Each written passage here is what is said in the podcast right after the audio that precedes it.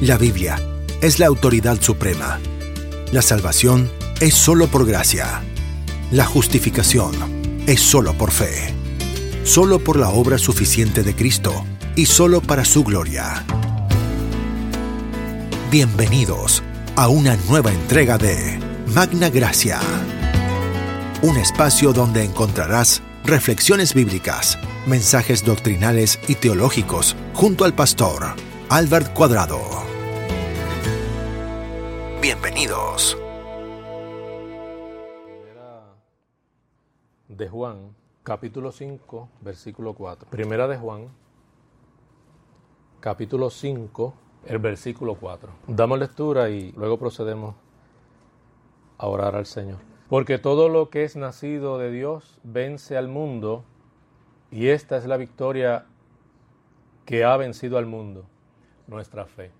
Dios te damos gracias porque eres bueno, misericordioso. Gracias por esta oportunidad que nos has concedido en este día, podernos reunir en este lugar, Señor, que se constituye un santuario desde el cual invocamos tu presencia, invocamos tu nombre, te adoramos, te glorificamos. Señor, acudimos a ti siempre conscientes de nuestra necesidad, sabiendo que solo tú puedes suplir y mitigar la sed de nuestra alma, Señor. Ayúdanos y glorifícate conforme a tu divino propósito. Por Cristo a quien damos gloria y honra por toda la eternidad. Amén y amén. Quiero considerar, antes de proseguir con el tema, lo cual es parte del tema, encontré un escrito antiguo, cuando digo antiguo, no es que necesariamente sea tan antiguo, pero sí es un escrito de muchos años y es interesante la forma en la que a través de él el escritor versa sobre la fe en un sentido un tanto metafórico y poético, eh, pero bien significativo lo que dice. Él escribió sobre la fe, la fe es el pie del alma, por ello acude a Cristo. La fe es la mano del alma, por ello recibe a Cristo. La fe es el ojo del alma, por eso mira a Cristo. La fe es la boca del alma, por eso se alimenta de Cristo. Y la fe son los labios del alma, por eso besa a Cristo. Es una manera eh, apasionada y extraordinaria de aludir a la fe. Ahora es mucho más lo que podemos decir sobre el tema de la fe. La fe definitivamente es preciosa y me parece que es una de las cosas en las que debió pensar quien versó sobre la fe de esta manera. De hecho, cuando uno lee la manera en la que escribe este escritor sobre la fe, llega a la conclusión de que definitivamente para el escritor la fe es inmensamente. Y de hecho me lleva a mí a preguntarme sobre la fe. ¿Cuánto valor tiene para mí la fe? ¿Cuánto valor tiene para nosotros la fe? Claro está, estamos hablando de una fe viva, de una fe auténtica, de una fe real, que en resumidas cuentas tiene que ver con la vida de Cristo. Quien ha experimentado la vida de Cristo está consciente de cuán preciosa es la fe. Es infinitamente preciosa porque considera que infinitas son sus posibilidades. O no son infinitas las posibilidades cuando procedemos en fe. No creemos que sean infinitas. Infinitas nos quiere decir que Dios concederá todo lo que pidamos, pero ciertamente son infinitas siempre y cuando nuestra solicitud a Dios sea conforme a su voluntad. Todo lo que sea necesario es infinitamente posible. Ahora, aquello que no es necesario, no lo será. Hay personas que van a Dios y piden por muchas cosas. Y muchas de las cosas que demandan o exigen de Dios no tienen contestación simplemente porque no son realmente necesarias. Si no oramos conforme a la voluntad de Dios, ciertamente nuestras peticiones no serán respondidas. Y por respondidas quiero decir, no, Dios no puede obrar si algo es contrario a su voluntad. Y nosotros tenemos que ser entendidos cuando oramos, cuando pedimos a Dios, tenemos que hacerlo conforme a su voluntad. Y si lo que pedimos es conforme a su voluntad, entonces hablamos de lo necesario. Y es en ese sentido que la fe es infinitamente preciosa porque infinitas son sus posibilidades. La fe es como ese brazo que encuentra asidero firme en las promesas hechas por Dios. ¿Cuál es nuestro punto, nuestro punto de apoyo? ¿Cuál es el punto de apoyo de, de la fe? Las promesas divinas. Usted no confía en sí mismo. Usted no depende de sí mismo. No dependemos de los demás para algo que solamente puede suplir Dios. En un momento de hambruna, alguien puede acercarnos y darnos un pedazo de pan y lo agradecemos. Pero aquel que quizás nos provee, ese pedazo de pan no tiene la capacidad de poder suplir aquello que solo Dios puede suplir. Y a veces son más apremiantes las necesidades del alma que las necesidades físicas. A veces damos gracias a Dios porque encontramos un hombro humano sobre el cual nos podemos apoyar en un momento de crisis. Lo agradecemos. Dios mismo obra y permite muchas veces que podamos contar con alguien en un momento de dificultad. Pero aún si el caso fuese que en el momento de la crisis no hubiese un hombro donde apoyarnos,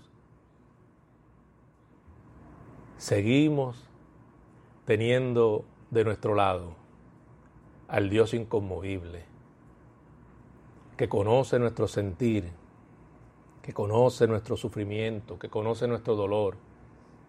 Y aunque no haya un brazo, un, brazo una, una mano amiga o un hombro donde apoyarnos en el momento de la dificultad, independientemente de ello, podemos sentirnos reconfortados, porque el poder de Dios opera sobrenaturalmente en la vida de sus hijos. Y ese poder nos puede reconfortar, aun cuando no haya nadie a nuestro alrededor en las peores circunstancias de la vida. Y de eso creo que todos podemos dar testimonio de que es así. Dios siempre ha sido fiel y nunca dejará de ser fiel. Y nosotros tenemos en todo momento en todo momento tenemos que confiar en las promesas de Dios. Y la fe hace eso. La fe logra asirse de esas promesas. Confía con firmeza en esas promesas de Dios. Y busca la fortaleza en esa fortaleza. ¿Qué pasaría si por en algún momento de nuestra vida nos faltara predicación? Nos faltara un estudio bíblico?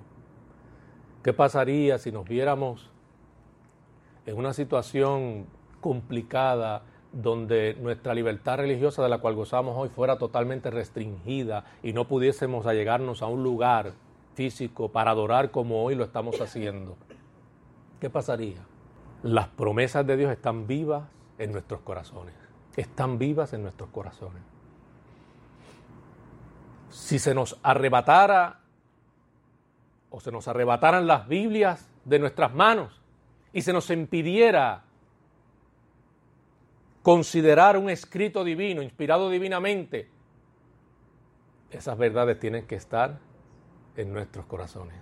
No sería del todo una limitación, porque cuando verdaderamente mediante la fe depositamos plena confianza en la verdad que Dios nos declara a través de su palabra y que conocemos o debemos conocer, no tendríamos ningún tipo de limitación para seguir confiando y seguir esperando conforme a la promesa que Dios nos ha hecho. De hecho, esa es la realidad de muchos creyentes en muchas partes del mundo. Encarcelados, privados de los escritos sagrados, que no tienen los privilegios que nosotros tenemos para servir al Señor, no tienen las comodidades que tenemos nosotros. Pero es interesante ver allí cómo en ese contexto en el que se encuentran, ellos se propusieron que nada limitaría su devoción a Dios. Y así es. Puede que no tengan Biblias, puede que no tengan una predicación todos los domingos o estudios bíblicos, pero allí siguen adorando al Señor y siguen reconociendo a Dios como soberano y están conscientes de esas verdades porque quedaron grabadas en su corazón, en su mente. Y esa es la verdadera libertad. Esa es la verdadera libertad que tiene el cristiano. Cuán preciosos son los frutos, ciertamente, de la fe. Cuán apetecibles son o deben ser por nuestra alma. No solo apetecibles para nosotros los hijos de Dios, sino también para aquel moribundo que todavía no le ha conocido, pero que está bajo la iluminación de Dios y que debería responder con un sí a esa verdad divina. Por ella somos justificados Romanos 5.1 dice, justificados pues por la fe, tenemos paz para con Dios por medio de nuestro Señor Jesucristo. Los privilegios. ¿Cuán conscientes estamos de los privilegios que derivan de la justificación? Que son amplios, que son importantes y que debemos conocer.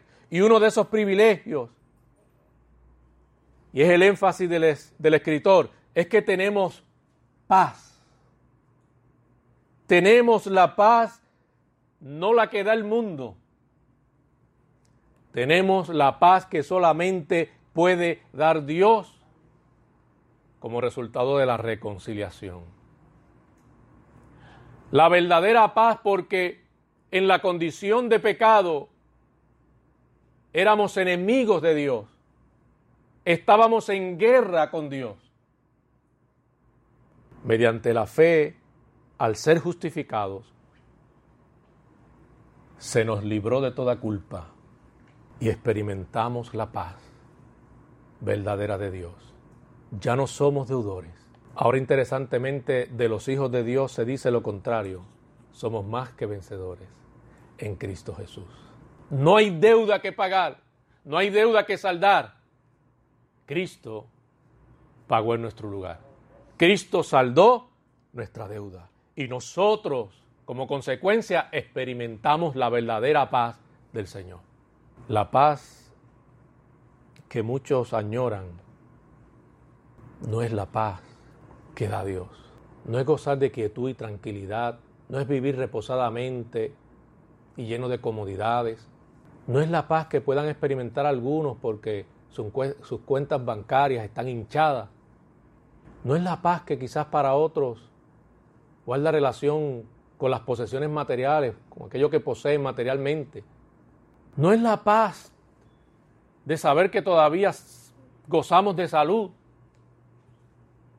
No es la paz que tiene que ver con estar libres de problemas. Es la paz de saber que al morir nuestra salvación está garantizada, nuestra vida eterna está garantizada, nuestra presencia permanente con Cristo está garantizada. Esa es la paz a la que deben aspirar los seres humanos. La verdadera paz. Es la que deben buscar, es la que deben perseguir aun cuando se puedan ver comprometidas muchas cosas que hoy aman. Es preferible incluso perder la vida y estar seguros que de esa manera poseeremos la verdadera vida en Cristo. Tenemos esa paz con Dios. Tenemos la libertad un derecho conferido, porque, ¿por qué conferido? Porque no es algo que ganamos por mérito propio, no es algo que merecíamos nosotros. Gozar de esa libertad de entrar al lugar santísimo y encontrarnos allí con Dios y hablar con Él, sabiendo que Él responde directamente a nuestras plegarias. Que no necesitamos un intermediario. No se necesita un cura, no se necesita un pastor, no se necesita ningún líder eclesiástico que medie entre nosotros y Dios. Simplemente al ser justificados se nos dio un libre acceso. Tenemos una entrada libre por la gracia divina para podernos expresar en la misma presencia de Dios. Para acudir y exaltarle primeramente y glorificarle primeramente por lo bueno que ha sido, por su benevolencia, como también tenemos libertad para acudir a Él y presentar a Él o ante Él aquello que nos aqueja. Porque como Padre amante nos recibe, porque fuimos adoptados, somos verdaderamente sus hijos. Y Juan es claro sobre ese particular. A los que creen en su nombre les dio potestad de ser hechos hijos de Dios. No todos tienen o gozan de ese privilegio, mas nosotros hemos sido privilegiados grandemente. Y estas son cosas en las que tenemos que pensar porque nuestra alma se enriquece. Y no solo se enriquece, mantenemos una fe renovada. Y son cosas en las que tenemos que pensar todos los días porque todos los días estamos en un mundo lleno de hostilidad, lleno de inmoralidad, lleno de perversión. Un mundo que no desea a Dios, un mundo que aborrece a Dios. Por tal razón nosotros tenemos que, de alguna manera, alimentar la pasión por Cristo, alimentar la pasión por su verdad, porque lo necesitamos. Todavía estamos lidiando con una naturaleza caída. Muchas veces surgen los por qué y muchas veces la duda trata de minar nuestra mente aún siendo cristianos. Por eso necesitamos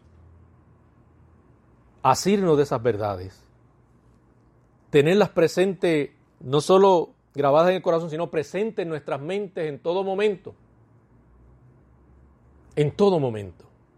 El hecho de que fuésemos justificados también como consecuencia nos privilegia, permitiendo que seamos o que podamos gloriarnos en las tribulaciones.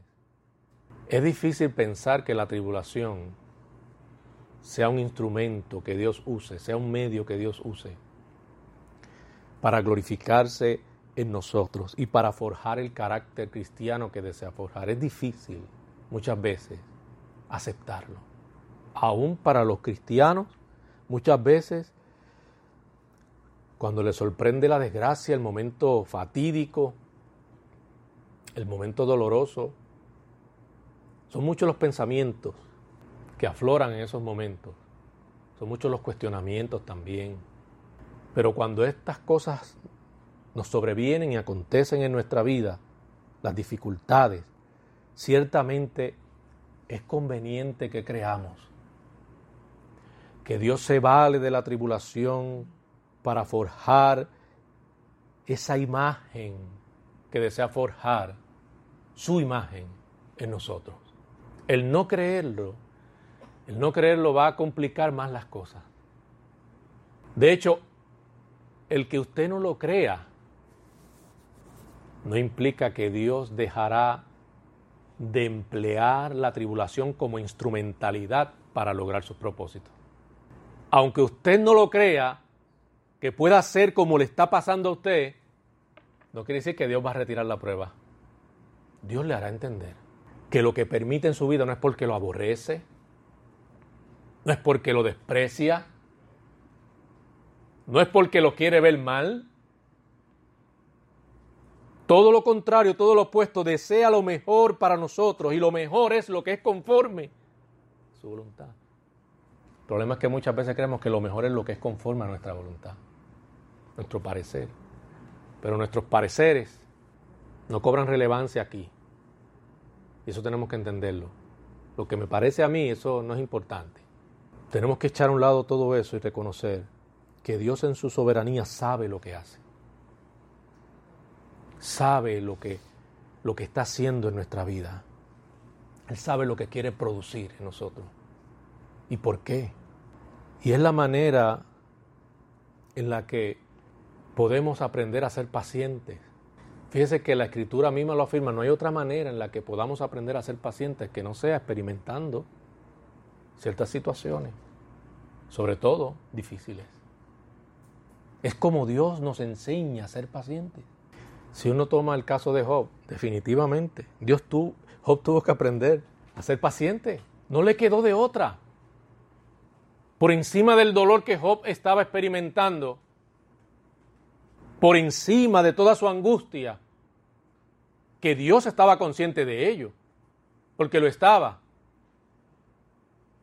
Dios no estaba enfocado en lo que acontecía en el presente solamente, sino que Dios tiene la capacidad de ver más allá el fruto de lo que permite en nuestra vida. Y Job, en el caso de Job, por ejemplo, aprendería con paciencia a sujetarse a Dios, a esperar en Él. Y eventualmente nosotros conocemos lo que el mismo escrito declara sobre esa experiencia de Job. Que de hecho no es que Job no, no había conocido de verdad a Dios, como algunos afirman, sino que su experiencia con Dios fue mucho más profunda. La experiencia lo enriqueció más. De oídas te había oído, mas ahora mis ojos te ven. No es que él no lo había conocido y fue en ese momento que lo conoció. No, es que las pruebas precisamente Dios las usa y permiten que reflexionemos. Permite que consideremos muchas cosas que quizás antes, no de manera detenida, las considerábamos. Porque estamos siempre viviendo a la carrera, a la prisa y enfocados casi siempre en lo que deseamos nosotros y no necesariamente en lo que Dios desea. Y son esos espacios, aunque difíciles, los que nos llevan a una profunda reflexión. Cuando nos sentimos ágiles, fuertes, capaces, la tendencia es a olvidarnos de Dios. Restamos tiempo a Dios. Y las fuerzas que tengo, que reconozco que tengo, y las habilidades que reconozco que tengo, y los medios también que reconozco que tengo, lejos quizás de pensar en la utilidad de ellos para la gloria divina, lo que estamos pensando es en la utilidad de ellos para mi propio beneficio o nuestro propio beneficio. Y a veces no vivimos la vida cristiana como se debe y la vivimos mal. De pronto, Dios permite una situación la cual nos limita de muchas cosas. Y allí nos damos cuenta que ciertamente lo más importante es Dios. Cuando planificamos, hagámoslo, hagámoslo pensando, si Dios quiere, si a Dios le place, si está en su voluntad. Porque a veces planificamos con una certeza tal de que viviremos tanto pero de pronto la vida nos sorprende y todo da un giro tan inesperado el escenario se convierte totalmente en otro tan distinto. Y cuando eso pase, en mi reflexión diré yo, lo perdí todo. Posiblemente perdiste lo que tú deseabas. Y Dios lo permitió para que pudieras ganar lo que Dios quería. Lo que Dios quería. Así es que las calamidades, la tribulación son parte importante e interesantemente la escritura dice que nos debemos de gloriar en las tribulaciones. El pecador no lo entenderá, pero debemos nosotros entenderlo. En la tribulación Dios está con nosotros. Y Dios está trabajando con nosotros. Y Dios está glorificando en nosotros. Y está Dios cumpliendo su soberana y la paciencia permite que el carácter sea probado y como resultado, como resultado, dará a luz la esperanza. ¿Y por qué la esperanza será posible en nosotros los cristianos? porque el amor de Dios fue vertido en nuestros corazones, fue derramado en nuestros corazones y el sello de esa esperanza es el mismo Espíritu Santo de Dios. Por eso dice la, la, Escritura que la esperanza no avergüenza. Mi esperanza en Cristo, mi esperanza en las verdades, en las promesas de Dios, no me avergüenzan. Como Pablo dijo, yo sé en quién he creído. Y el Dios al que hemos creído es fiel.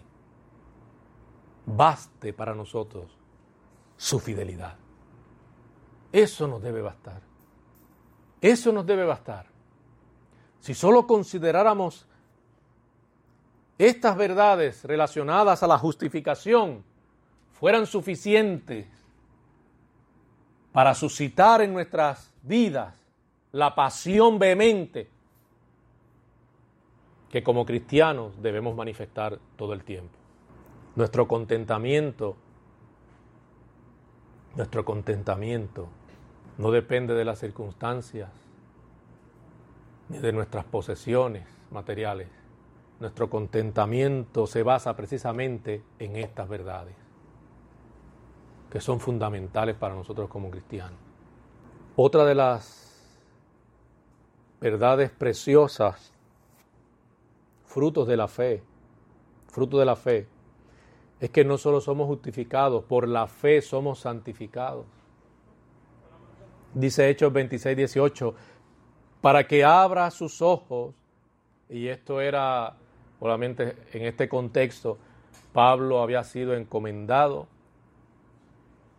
a anunciar el Evangelio a los gentiles, y el Señor le da la razón, dice, para que abra sus ojos, para que se conviertan de las tinieblas a la luz y de la potestad de Satanás a Dios para que reciban por la fe que es en mí perdón de pecados y herencia entre los santificados. Una de las cosas en las que nos pone a pensar ese versículo bíblico, la importancia de la obediencia. Si miramos el, contexto más ampliamente, Saulo respirando amenazas aún contra la iglesia, Ustedes saben cuáles eran sus intenciones. Perseguía a los cristianos con la intención de matarlos. Sabemos que camino a Damasco, el Señor se le revela y en aquella visión él entendió que a quien perseguía era el mismo Señor. El Señor se glorifica en la vida de Saulo. Él mismo testificando sobre esa experiencia dice que no fue rebelde a la visión celestial no se reveló porque entendió claramente que era Dios llamándolo. Dios lo estaba comisionando para esa labor. Y fue sumiso, se sometió. No hubo reparo. Se entregó, se abandonó a la voluntad del Señor. Dispuso de su vida para que Dios hiciera con él lo que Dios deseaba. Y lo que Dios deseaba era que anunciara el Evangelio en ese contexto a los gentiles Fíjese que interesantemente la cita dice, para que abra sus ojos. En cierta manera responsabilizaba ahora a Pablo de la condición de los gentiles. Y es que nosotros tenemos que entender que el llamado que nos hace Dios es para nosotros responder de manera fiel nosotros, con una total obediencia, con una total entrega, porque se nos responsabiliza a nosotros por la pérdida del pecador. Cuando dice que nosotros abramos sus ojos es la manera o la capacidad de persuadir a alguien que no ha conocido al Señor. Y muchas veces no somos tan responsables como deberíamos. ¿En qué sentido? Pues que no es hablar por hablar, no es hablar cualquier cosa. Cuando se evangeliza no es hablar cualquier cosa es presentar el Evangelio. No podemos ser capaces de persuadir si desconocemos el Evangelio. ¿Qué es lo que vamos a anunciar? ¿Cómo podemos ser efectivos en, ese, en, ese, en esa encomienda al evangelizar si pretendo evangelizar sin conocer yo mismo lo que es el Evangelio? El Evangelio es luz. Pablo dijo, es poder de Dios. Y si lo que predico, lo que anuncio, lo que comparto no es el Evangelio, no tendrá efectividad. Porque no son nuestras palabras. Los testimonios pueden ser importantes, pero no son nuestros testimonios. Es el Evangelio lo que tenemos que anunciar. La condición lamentable en la que se encuentra el pecador, su necesidad de Cristo. Y Pablo entendió cuál era la naturaleza de ese llamado. Comprenderemos nosotros cuál es la naturaleza del llamado que Dios nos ha hecho. Cuáles son las implicaciones de ese llamado. Cómo ese llamado nos obliga a prepararnos y a equiparnos bien. A instruirnos conforme al Evangelio porque es lo que vamos a emplear, es lo que vamos a compartir. Y cuando lo hacemos, cuando nos entregamos a la palabra, cuando permitimos que nos domine, cuando vivimos apasionados por ella, al hacerlo demostramos que verdaderamente estamos comprometidos y que comprendemos la naturaleza del llamado que Dios nos ha hecho. Este, no es, este amado no es cualquier encargo, es uno en el que debemos ser bien responsables. No es cualquier encargo, es el mensaje de Dios que tiene que compartirse respetando su pureza. Pablo se dio a la tarea de responder seriamente a ese llamado. Por eso, cuando tocamos este punto, tenemos que reconocer, amado, cuán importante es ser obedientes al llamado de Dios. Es sobre una de las cosas que nos pone a pensar, ¿soy obediente al llamado de Dios? ¿Cuán obediente soy? ¿Cómo sé que soy obediente? ¿Qué tiempo yo dedico al escrutinio bíblico? Porque me interesa aprender, quiero conocer, Quiero permitirme, porque Dios me lo pide, quiero permitirme el ser yo equipado, instruido, preparado para poder entonces compartir a otros las buenas nuevas de salvación, porque lo que está en riesgo es la eternidad de sus almas. No es cualquier cosa, es la eternidad de sus almas. Ellos no lo saben. Ellos no lo saben. Pero nosotros lo sabemos y estamos conscientes. Por eso la responsabilidad que esto implica. Por eso Dios nos llamará cuenta a nosotros. Como cristianos, como iglesia, tenemos que darnos a esa tarea de compartir las buenas nuevas de salvación. Pero también otra de las cosas importantes no es solamente relacionado al deber y, al, y a aquello que nos constriñe en predicar el Evangelio, sino también a nosotros como anunciadores de esa verdad, renunciar a la vida impía renunciar a las tinieblas, renunciar al pecado, renunciar a los apetitos de la carne, renunciar al yo y entregarnos completamente a Cristo. Morir a nosotros para que se refleje Cristo en nuestras vidas, en nuestro modelar, en nuestra manera de pensar, en quienes somos. Que sea el Señor. Otra de las cosas preciosas que es fruto de la fe, es que por la fe vivimos. Romanos 1.17 dice, porque en el Evangelio la justicia de Dios se revela por la fe y para fe, como está escrito, más el justo por la fe vivirá. Y justicia aquí guarda relación con la actividad salvadora de Dios. Y aquí particularmente se centra en la justicia de Cristo. Cuando estamos conscientes de eso, podemos entender entonces que la justicia de Cristo se hace en nosotros mediante la fe, la justicia imputada por su muerte en la cruz del Calvario. Y entonces eso nos exige a nosotros como hijos suyos nos exige a nosotros una vida en santidad. Nos exige. Estamos obligados a amar la santidad. Sed santos porque yo soy santo, dijo Cristo. Pastor, pero es imposible porque todos somos imperfectos. Es que perfección y santidad no es lo mismo. De hecho, En la, en la escritura, perfección tiene que ver con madurez espiritual y se nos manda que seamos perfectos en Él, es decir, maduros. Y cuando somos maduros, precisamente estamos conscientes de nuestras debilidades, de nuestra flaqueza. Pero eso no es una excusa para no amar la santidad de Dios. Eso no es una excusa para no golpear fuertemente nuestra carne y sus apetitos. No le vamos a dar rienda a los deseos de la carne. Esa no es una excusa.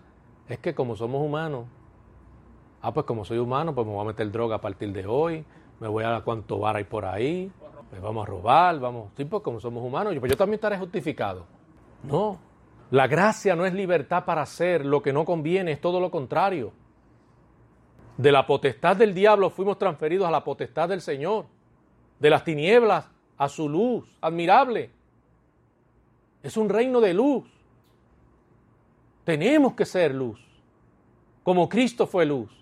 Y aquí luz, hago referencia precisamente a, a nuestro testimonio y carácter, que éste manifieste al mismo Cristo. Claro, no lo va a manifestar en el mismo grado, como Cristo fue enteramente perfecto.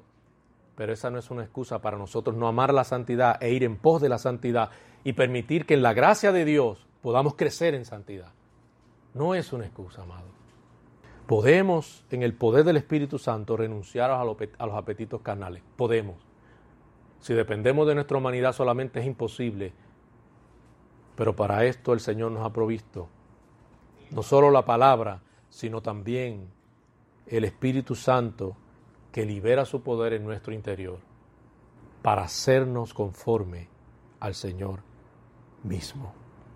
La pureza del corazón, la obediencia agradecida, los apetitos sinceros son los que nos van a aventajar sobre los deseos de la carne. Así que nosotros tenemos que cultivar ese amor por Dios. Eso le corresponde a usted cultivar ese amor por Dios. Amar con gran celo la verdad divina, amar a Dios sobre todas las cosas. Eso le corresponde a usted. Tenga cuidado cómo toma decisiones. Entienda que toda decisión, toda decisión tiene consecuencias, toda, toda decisión tiene consecuencias. Analice bien, reflexione sobre las cosas antes de decidirse. Piense antes de tomar una decisión, cómo me puede afectar a mí y no solo a mí, cómo puede afectar a otros.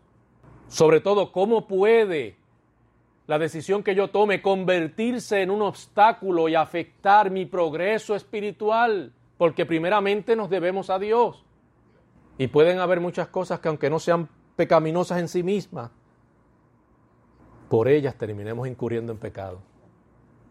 Porque hay cosas que no son pecaminosas en sí mismas, pero nos vamos abrazando a ellas y cuando venimos a ver, amado, luego lamentamos cómo esas decisiones nos fueron apartando, alejando de Dios y de su voluntad para mi vida, para nosotros.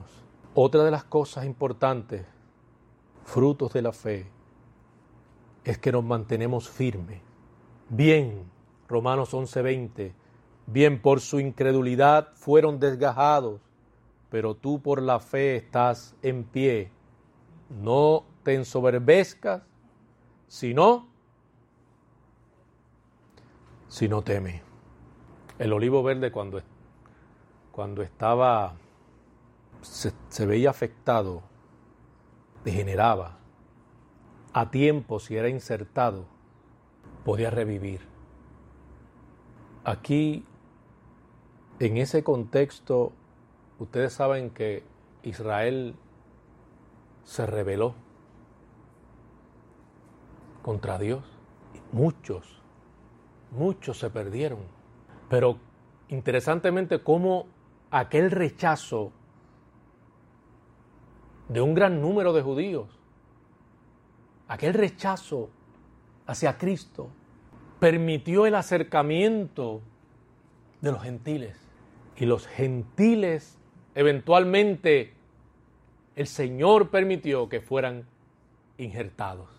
Y muchos, desconociendo incluso la ley, que luego respondieron al anuncio del Evangelio, revivieron, experimentaron la vida de Cristo.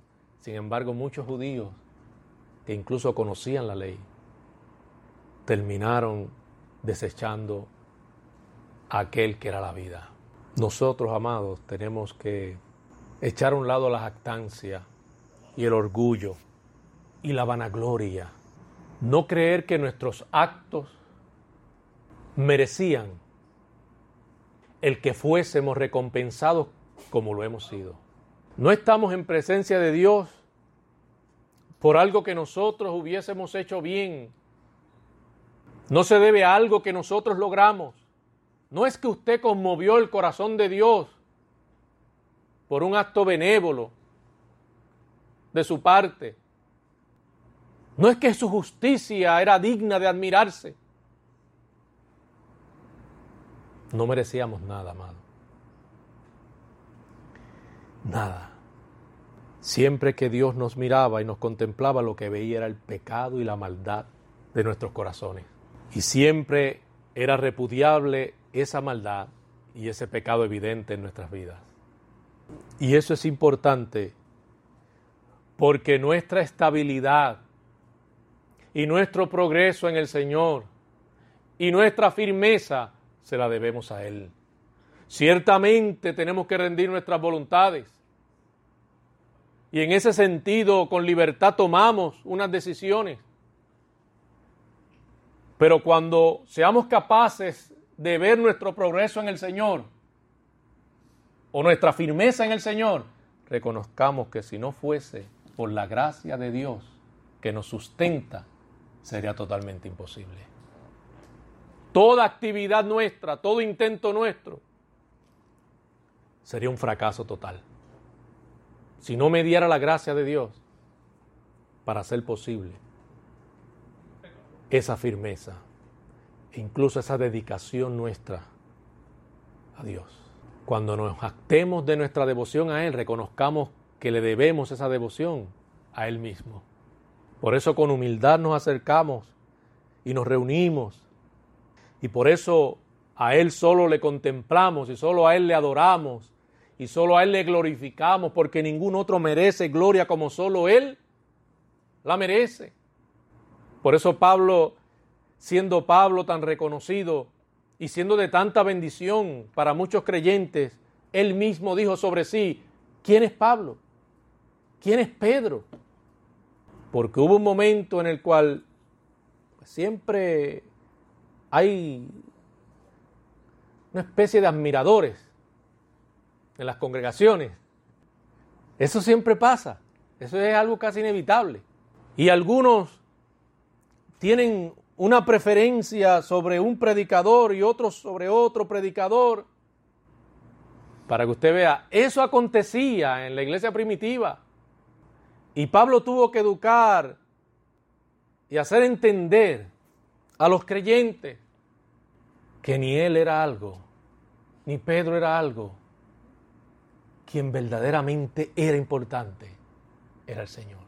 Todo el conocimiento que Pablo podía poseer y toda aquella capacidad de poder expresar maravillas de Dios con tal profundidad se lo debía a Dios. Él, él no se gloriaba a sí mismo. Era capaz de reconocer que poseía unas capacidades, pero en eso glorificaba al Señor. Porque por voluntad divina hacía lo que hacía.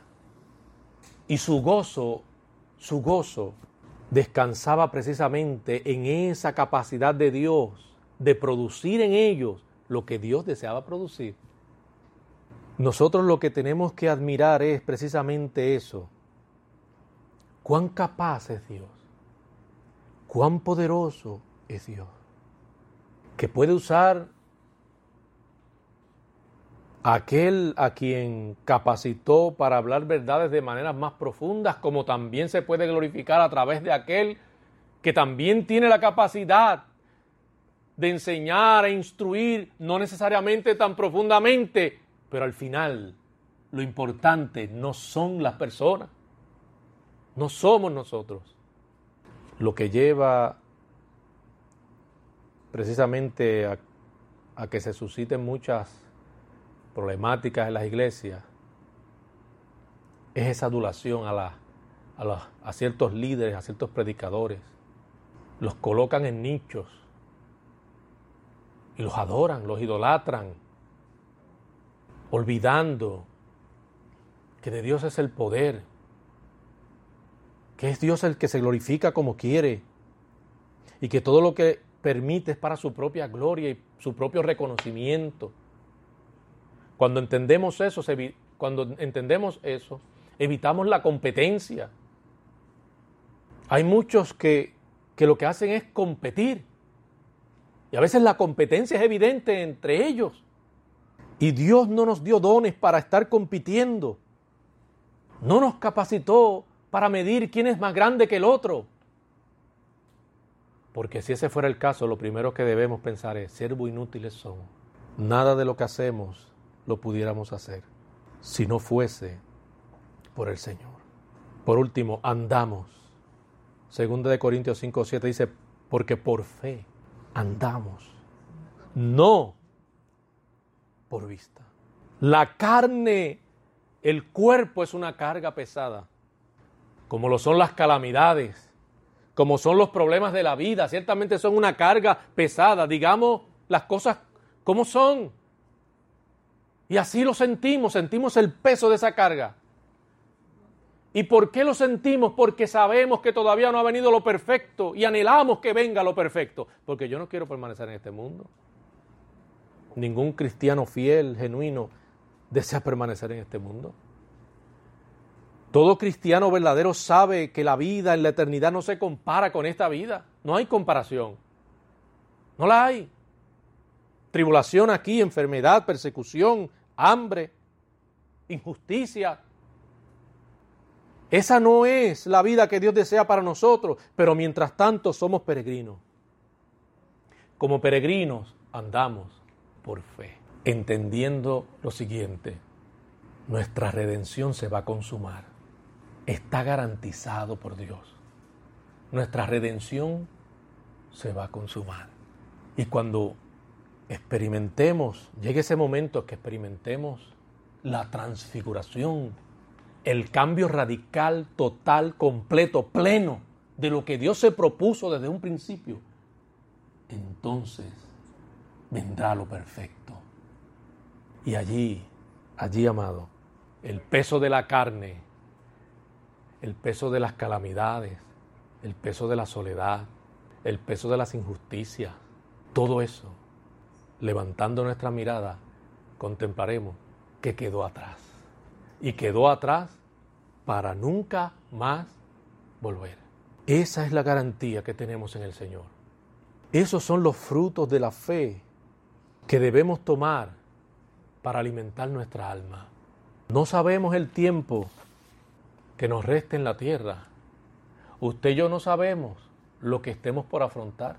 A veces las cosas nos sorprenden y cuando menos lo esperamos, cuando todo aparentemente marcha bien, acontece lo lamentable. Y cuando eso acontece, Dios nos recuerda que hay una promesa hecha por Él.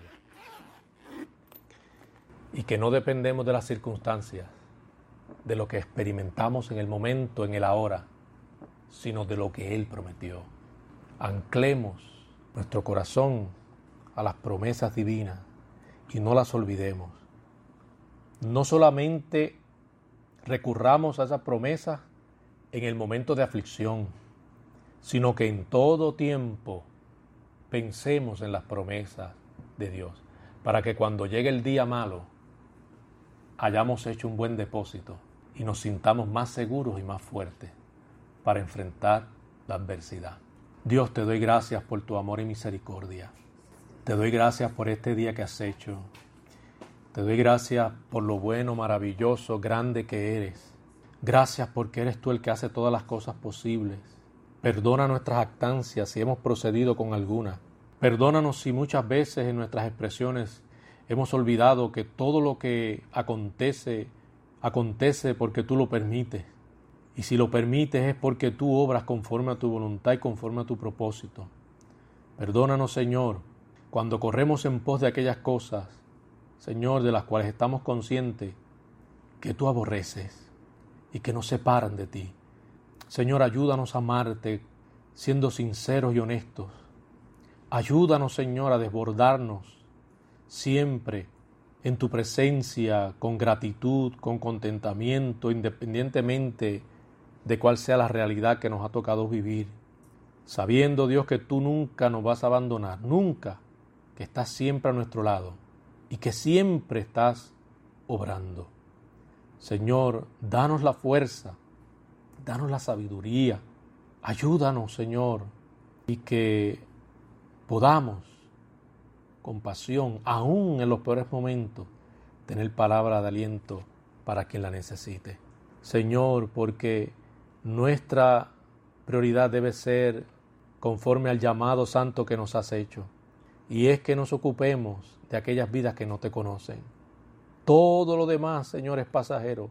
Todo pasa. Todo.